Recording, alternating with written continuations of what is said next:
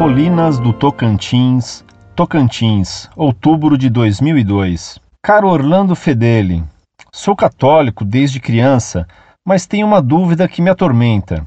Por que, afinal, as pessoas atacam tanto a sagrada religião, principalmente os supostos intelectuais de nossa época? Espero que o senhor possa me ajudar. Que Deus o guie em seus passos.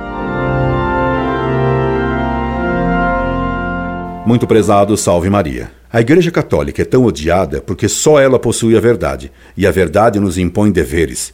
E os que detestam cumprir o dever odeiam a verdade. Por isso, nosso Senhor nos preveniu que, assim como o mundo o odiou, assim também o mundo odiaria aos que o seguissem fielmente. Os maus se organizam para destruir a verdade e a igreja que a prega. Daí nosso Senhor ter nos dito que seríamos bem-aventurados quando fôssemos perseguidos como ele mesmo foi perseguido. Nosso Senhor predisse que seus discípulos seriam odiados por fazerem o bem. Se Cristo foi perseguido e morto na história, a igreja, que é o corpo místico de Cristo, a igreja, ela também deve ser perseguida.